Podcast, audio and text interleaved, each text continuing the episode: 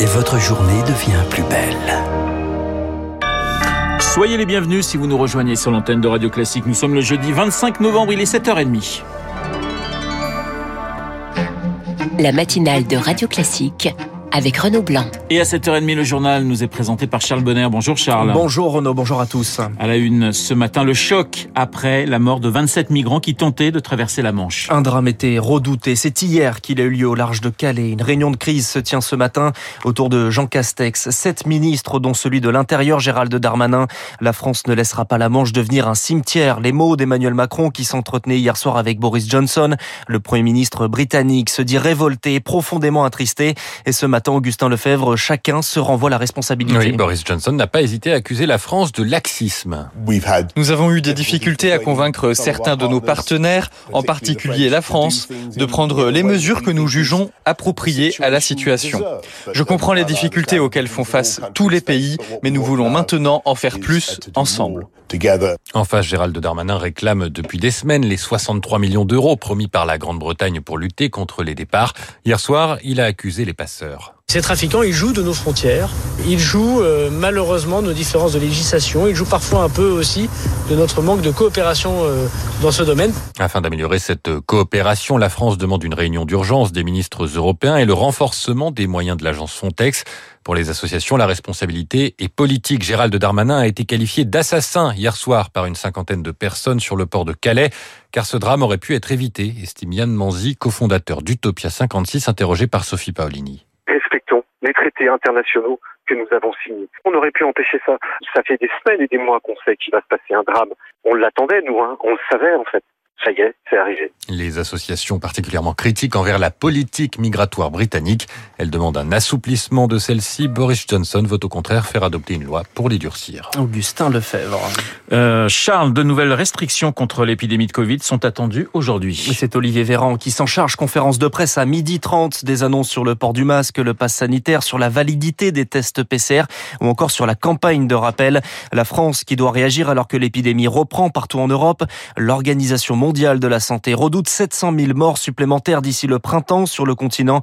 Alors pour contrer cette prédiction, les gouvernements européens tentent de trouver la bonne réponse, Victoire Fort. La Slovaquie s'aligne sur l'Autriche. Confinement partiel de deux semaines avec un couvre-feu. Restaurants, commerces non essentiels seront fermés, mais les écoles restent ouvertes. En Italie, le Super Green Pass limitera l'accès des bars, restaurants, cinémas, salles de sport aux seuls vaccinés. À partir du 15 décembre, le test antigénique négatif ne suffira plus. Même chose en République tchèque, seule la vaccination fait foi. Aux Pays-Bas, tout ferme à 20h pour éviter les brassages. Ces mesures passent mal, des manifestations se sont transformées en nuit d'émeutes, mais le gouvernement a d'ores et déjà prévenu, il y aura d'autres restrictions annoncées vendredi.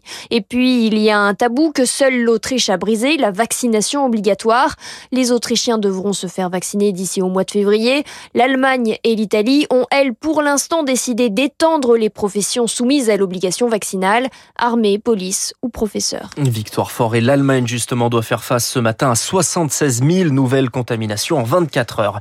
En Martinique, troisième jour de grève grève générale, contestation de l'obligation vaccinale des soignants sur fond de détresse sociale. Les barrages se multiplient, un supermarché incendié. Une rencontre est prévue aujourd'hui entre l'intersyndicale et la préfecture. Vous écoutez Radio Classique, il est pratiquement 7h34. Stéphane Richard va quitter la présidence d'Orange fin janvier. Annonce faite à l'issue d'une réunion du conseil d'administration de l'opérateur. Son PDG est condamné hier dans le procès de l'arbitrage du Crédit Lyonnais.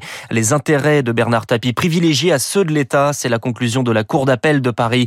Stéphane Richard écope d'un an de prison avec sursis et 50 000 euros d'amende. Il va se pourvoir en cassation. On y revient dans les spécialistes après ce journal. C'est la journée pour l'élimination de la violence à l'égard des femmes. De nouvelles mesures actées ce matin par Jean Castex. Création de places d'hébergement, déploiement de 5000 téléphones graves danger et le lancement d'une semaine de l'égalité à l'école. Autre dispositif, la plainte à domicile. C'est pour le moment une expérimentation depuis le 15 novembre.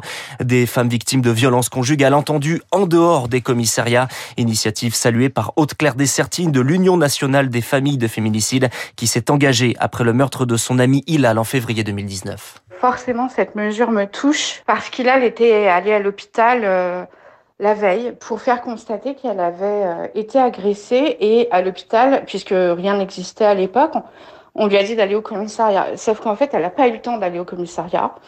elle a été assassinée avant. Et que si elle avait pu porter cette plainte, elle aurait pu potentiellement être sauvée.